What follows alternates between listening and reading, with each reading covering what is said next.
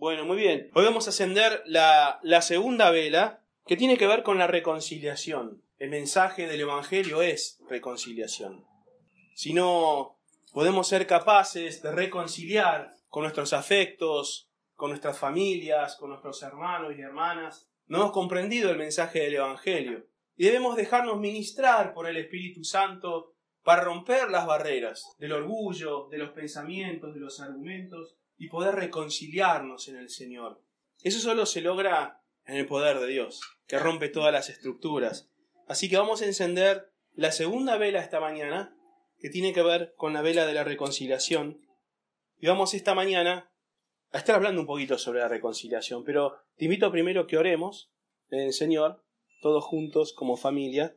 Señor, esta mañana al encender esta segunda vela, haciendo uso de este simbolismo, Queremos estar atentos, Señor, a las oportunidades de reconciliación que podemos tener. Hablanos, Señor, a nuestro corazón, mostranos si hay algo que tenemos que restaurar, alguien que le hemos fallado, o alguna situación que no hemos completado en nuestra vida y necesita ser redimida, necesita ser reconciliada. Habla mi vida, habla la vida de mis hermanos y hermanas esta mañana.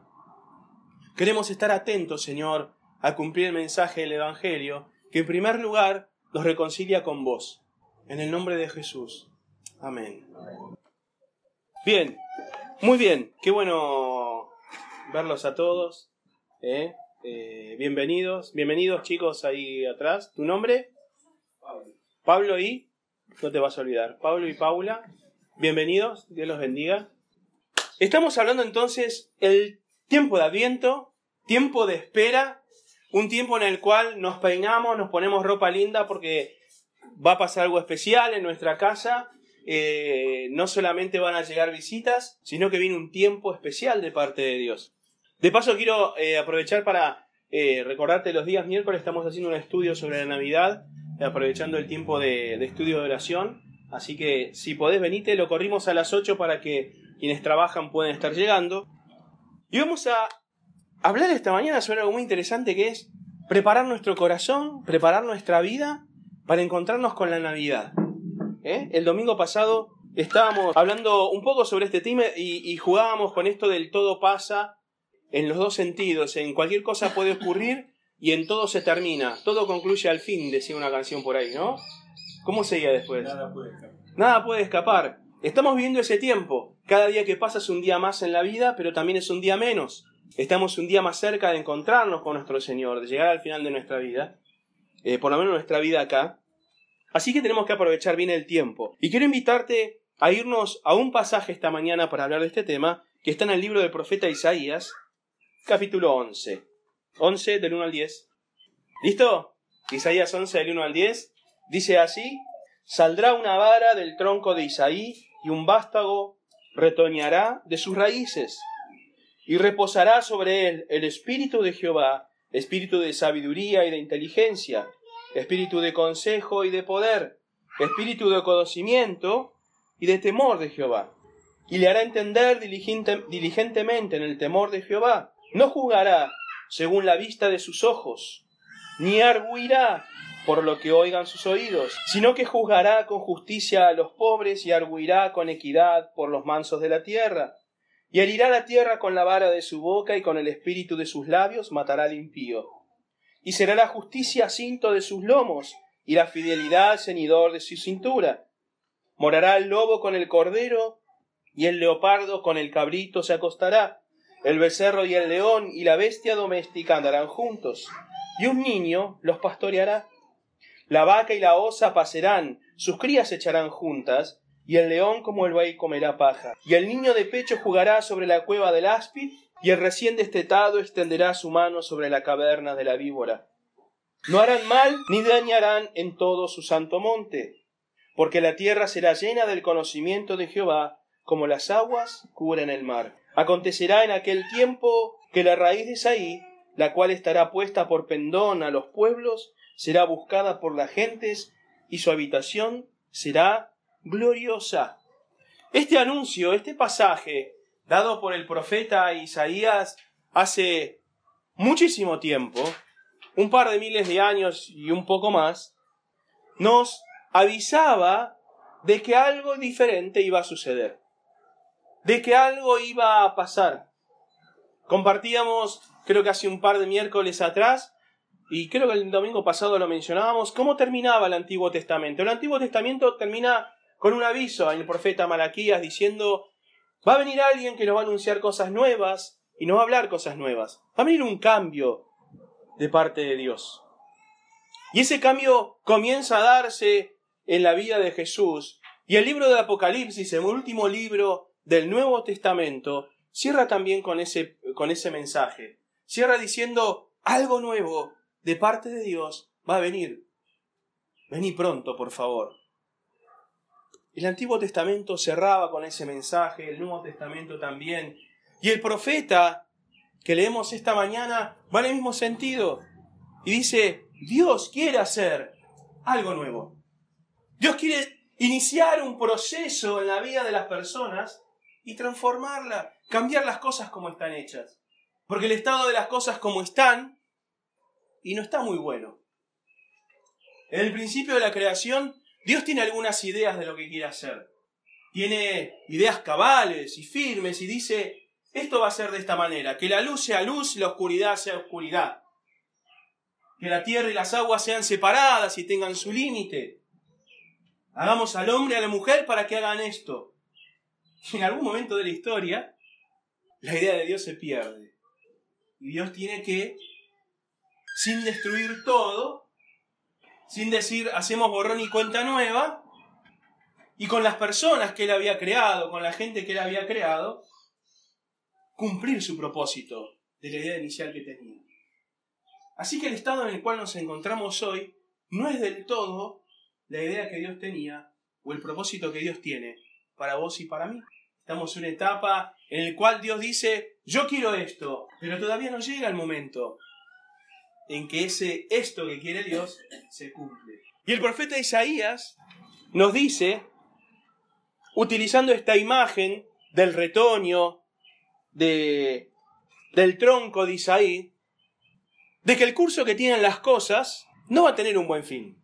Porque él dice, tengo que sacar una, una rama nueva de ese tronco.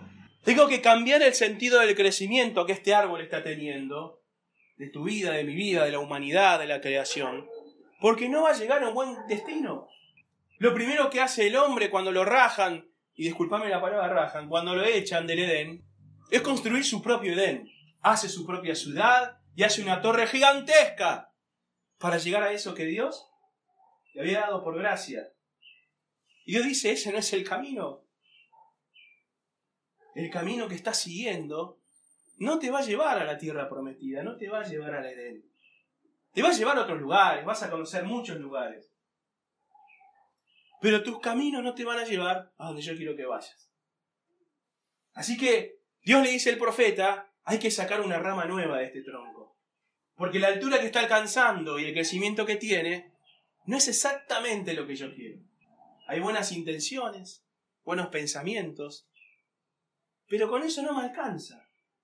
Así que decir al pueblo, yo voy a hacer reverdecer esto que se está secando y voy a producir nuevos retoños que sí van a cumplir mi propósito. ¿Y cuál es el propósito de Dios? leíamos algo recién que para nosotros es locura. Yo le pregunto allá a las Cintias, ah, la otra doctora está por allá, ¿dejarían a sus chicos ustedes jugar ahí en el pasto solo sabiendo que hay víboras? No, sabemos que no. Las dos me dicen que no. Muchas gracias por colaborar. Pero Dios apunta hacia esto y dice, el cambio va a ser tan grande que no lo podés entender ahora. Es un cambio paradigmático. Los propios cimientos de la creación van a ser sacudidas porque yo voy a hacer que el león coma pasto. Yo voy a hacer que los bebés puedan jugar con las serpientes. Yo voy a hacer que las fieras salvajes puedan compartir el mismo espacio con los que son ahora sus presas. Así que el cambio de Dios viene de lo profundo de nuestro ser. Viene del centro de la creación es cambiar el curso natural de las cosas. Cada uno de nosotros podemos decir más o menos qué puede llegar a pasar el día de mañana, el mes que viene, y hacer alguna especie de opinología y tirar algunos conceptos de lo que puede llegar a suceder con nuestro país. Pero Dios dice, mirá, lo que yo quiero hacer rompe con el curso natural de las cosas. Lo que yo quiero hacer son cosas que para vos son imposibles. Y yo te digo esta mañana, pensemos en algo imposible ahora. Pensá en algo imposible ahora en tu vida. Algo que vos decís, no, esto no lo voy a poder lograr. Esto no es posible. En algo que te esté pasando, en algo que quisieras que suceda. Y Dios dice, lo que yo voy a hacer, a vos te parece imposible, pero yo lo voy a lograr igual. Porque voy a cambiar las cosas de adentro hacia afuera. Porque voy a tocar el corazón mismo de la creación para cumplir con mi propósito. Voy a tocar el corazón mismo de las personas. Voy a tocar sus voluntades. Voy a hacer que cambien la manera de pensar para que las cosas puedan suceder como yo quiero. Y ese cambio va a venir por la acción de su Espíritu Santo. Dios, a través de los profetas, comienza a anunciar algo que para vos y para mí, hoy por hoy, puede ser común, puede ser normal en nuestra comunión con Dios. Y es la obra del Espíritu Santo en tu vida y en mi vida. Si vos abriste tu corazón a Cristo, Dios dice, yo inicié una obra en tu vida y la sigo llevando adelante hasta el día de hoy y la voy a perfeccionar hasta el día que Jesús vuelva. Vos y yo ahora estamos como esas vidrieras que le ponen en el cartel, vidriera en preparación, ¿viste? Tal cual. O te ponen el cartelito eh, en un pasillo, vas caminando en el shopping y te dicen, este, próximamente tal cosa ahí en el local, ¿viste? Bueno, nosotros tenemos esos carteles en Dios. Estamos en preparación, estamos en perfeccionamiento. Pero en el Antiguo Testamento, cuando está hablando este profeta, en esa época, el Espíritu Santo no se movía de esa manera. El Espíritu del Señor no habitaba en el corazón de las personas. Obraba de otra forma el Señor. Ya hemos hablado acá sobre la palabra neumático que vos y yo somos personas neumáticas, movidas por el aire de Dios, por el Espíritu Santo. Neumagigios, dice la Escritura. Neuma es el Espíritu de Dios, el Espíritu Santo. Y nos dice el versículo 2 de este pasaje, y reposará sobre él el Espíritu de Jehová, Espíritu de sabiduría y de inteligencia, Espíritu de consejo y de poder, Espíritu de conocimiento y de temor de Jehová. Este cambio solo puede ser entendido por un espíritu de sabiduría, por un espíritu de inteligencia. Entender, mirar ahora a nuestro alrededor y entender lo que Dios está haciendo, solo puede lograrse teniendo comunión con el Señor, comunión con el Espíritu Santo. Si no es de esa manera, lo que nos sobra son buenas intenciones. Porque todo lo que estamos en este lugar en esta mañana, queremos que nos vaya bien. Queremos que le vaya bien a mi hermano y a mi hermana. Queremos que la obra del Señor prospere. Todos coincidimos en eso. Pero con las buenas intenciones no alcanza. Si el Espíritu Santo no nos alimenta el corazón, seguimos creciendo en el tronco de Isaí. No en la rama que Dios quiere sacar de ese tronco. Por eso aclara el profeta diciendo que va a reposar sobre él el Espíritu del Señor. Y este cambio, la naturaleza que tiene, es un cambio interno. Por eso dice el versículo 3, no juzgará según la vista de sus ojos, ni arguirá por lo que oigan sus oídos. Te voy a decir una cosa, a mí me impacta muchísimo el final del libro de Job, donde la vida de Job hace un clic y le dice a Dios, pucha, había entendido mal toda mi vida de oídas te había oído. Intentaba relacionarme con vos de lo que otros me contaban, de lo que otros me decían que vos habías hecho, de las grandes campañas del pasado, de la unción del Espíritu Santo, del utilizar tus dones. Pero ahora, dice Job, mis ojos te ven. Y esta es la posta. Dice el profeta, no va a juzgar por lo que otros le digan. No va a juzgar por lo que sus ojos vean. Hoy me ves a mí acá, buen mozo, fornido, y decís, qué lindo pastor. Él no nos va a juzgar por nuestra apariencia. Ya sé que no soy lindo, no te preocupes, es el chiste que hago siempre. Después me mandás el mensaje, Sergio, gracias. Pero el Señor no nos juzga por las apariencias. No nos juzga por lo que, escucha bien, por lo que hacemos. Él juzga por lo que pasa en nuestro corazón. Porque lo que pasa no pasa en nuestro corazón define lo que hacemos. Y lo que hacemos es evidencia y consecuencia de lo que hay dentro nuestro. Si vos haces algo, sea bueno o sea malo, está definido por tu corazón que lo que está pasando en él es bueno o es malo. Así que el Señor dice, Él va a juzgar, no por las apariencias, sino por el Espíritu del Señor que va a reposar sobre Él, y que es un espíritu de inteligencia y de sabiduría. Todo lo sabe y todo lo conoce. Ese es el tipo de tiempo que Dios está anunciando a través del profeta y que iba a llegar a un punto culmine con el nacimiento de Jesús. Así que quiero invitarte a otro pasaje ahora para ver cómo sigue esto, cómo sigue esta historia. Mateo capítulo 3, versículo 1 al versículo 13. Mateo capítulo 3, del 1 al 12. Dice, en aquellos días vino Juan el Bautista predicando en el desierto de Judea y diciendo, arrepiéntanse, porque el reino de los cielos se ha acercado. Pues este es aquel de quien habló el profeta Isaías cuando dijo, Vos del que clama en el desierto. Preparen el camino del Señor, enderecen sus sendas. Y Juan estaba vestido de pelo de camello y tenía un cinto de cuero alrededor de sus lomos, y su comida era langostas y miel silvestre. Y salía a él Jerusalén y toda Judea y toda la provincia alrededor del Jordán, y eran bautizados por él en el Jordán, confesando sus pecados. Al ver él que muchos de los fariseos y de los saduceos venían a su bautismo, les decía, Generación de víboras, ¿quién les enseñó a huir de la ira venidera? Hagan pues frutos dignos de arrepentimiento, y no piensen decir dentro de ustedes mismos, a Abraham tenemos por padre. Porque yo les digo, que Dios puede levantar hijos a Abraham aún de estas piedras. Y ya también el hacha está puesta a la raíz de los árboles. Por tanto, todo árbol que no da buen fruto es cortado y echado en el fuego. Yo la verdad los bautizo con agua para arrepentimiento. Pero el que viene tras mí, cuyo calzado yo no soy digno de llevar, es más poderoso que yo. Él los va a bautizar en Espíritu Santo y en fuego.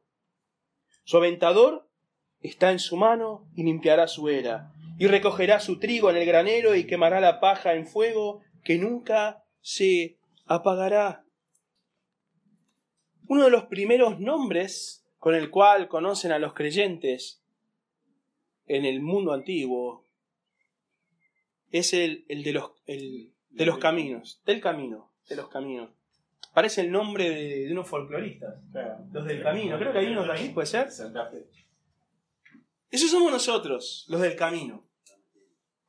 Y ser del camino es esto de no tener un lugar fijo, de estar siempre en movimiento, tiene que ver con este dunamis de Dios, con, con este poder de Dios. Cuando, cuando vos ves en la escritura que habla del poder de Dios, la palabra en griego poder es dunamis. Quiere ver, tiene que ver con esta dinámica, estar siempre haciendo algo, Dios, en nuestras vidas. Es una dinámica de Dios en tu corazón y en mi corazón, cuando Dios va orando, que no nos permite estar quietos. En la escritura, cuando vemos, cuando algo se queda muy cómodo en un lugar, Dios los pincha un poco y dice, vamos, hay que seguir caminando, hay que seguir adelante, hay más cosas por hacer. Y con la llegada de Juan el Bautista tiene que ver con este cambio, esta transformación, ya hablaba el profeta Isaías y nosotros leímos recién. Y Juan dice, yo vengo a preparar las cosas para lo que está por suceder. Ya, ahora, algo se va a desatar de parte de Dios. Y Juan dice, es necesario que ustedes también se preparen. Pero no solamente cambiate y ponete lindo, peinate, andar a la peluquería, hacerte la toca. No es solamente eso.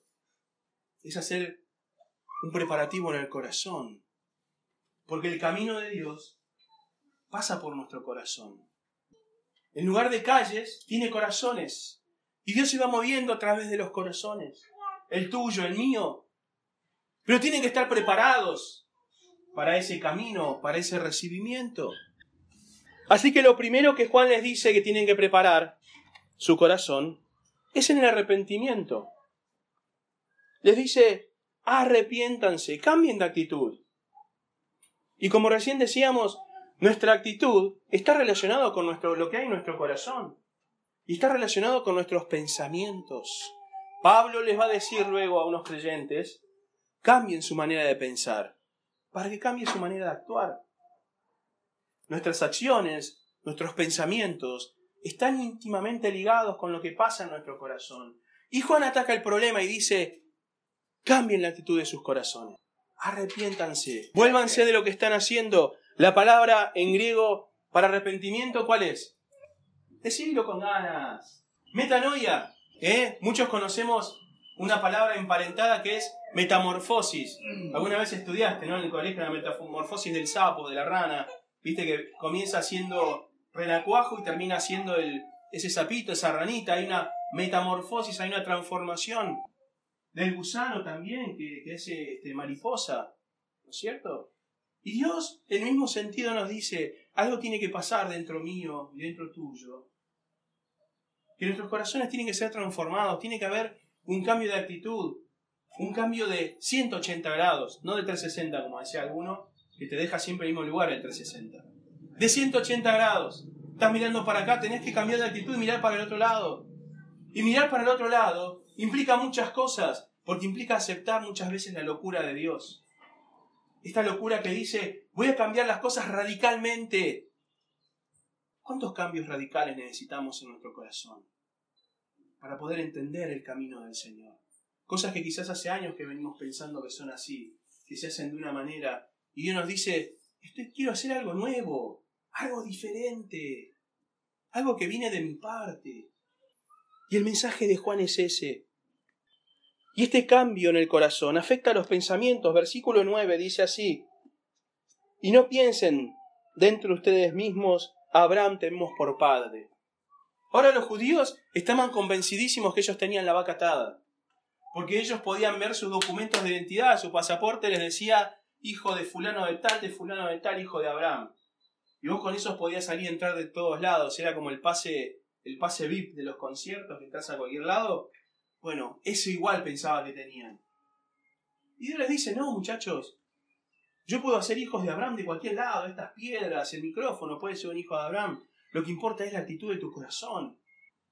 Yo puedo hacer hijos míos de cualquier lado, pero a mí me interesa tu vida y que tu vida sea transformada y que puedas vivir la transformación que yo quiero darte.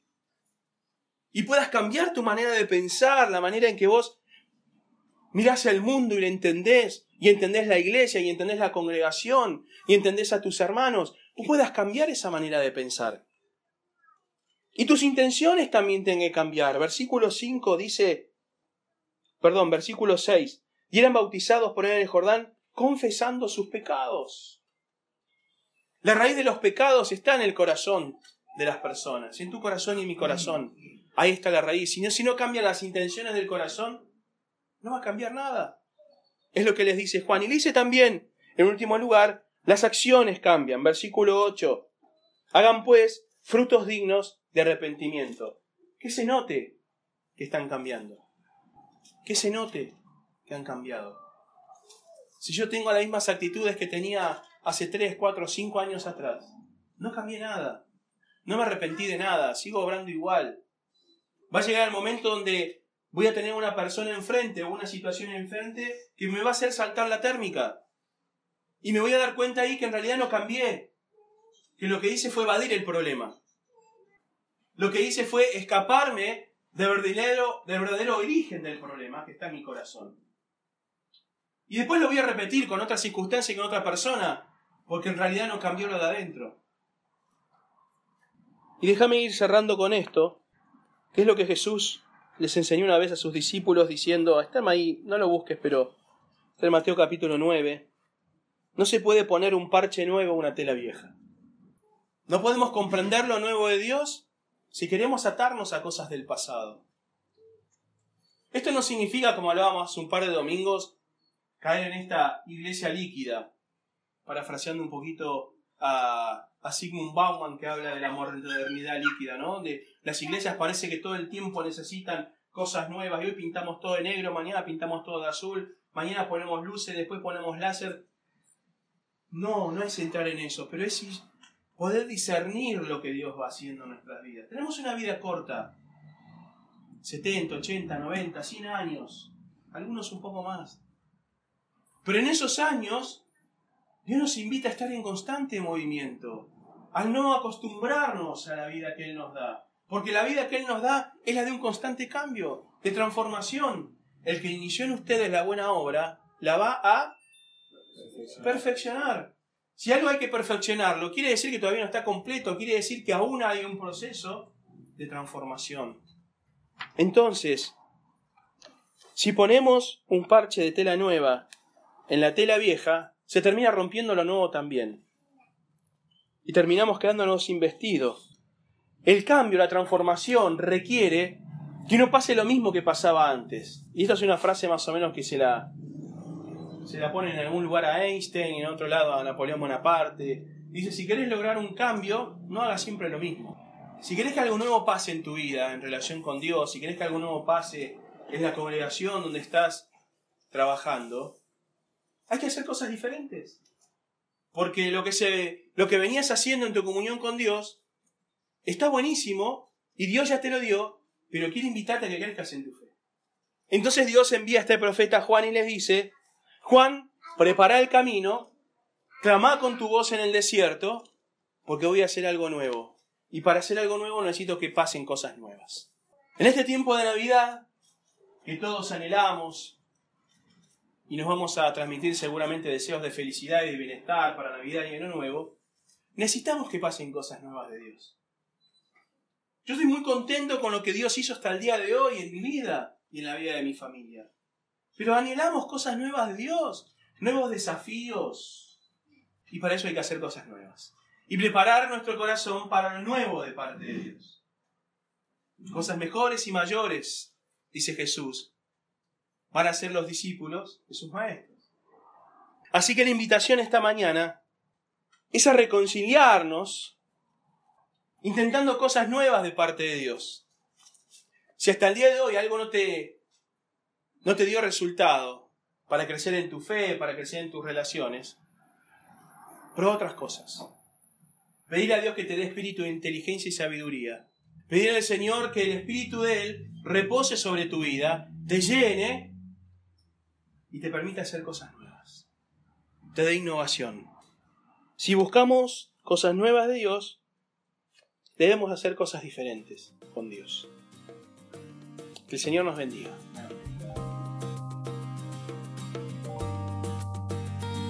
Quiero estar en comunión donde tú estás, conocer más de tu corazón y contigo that I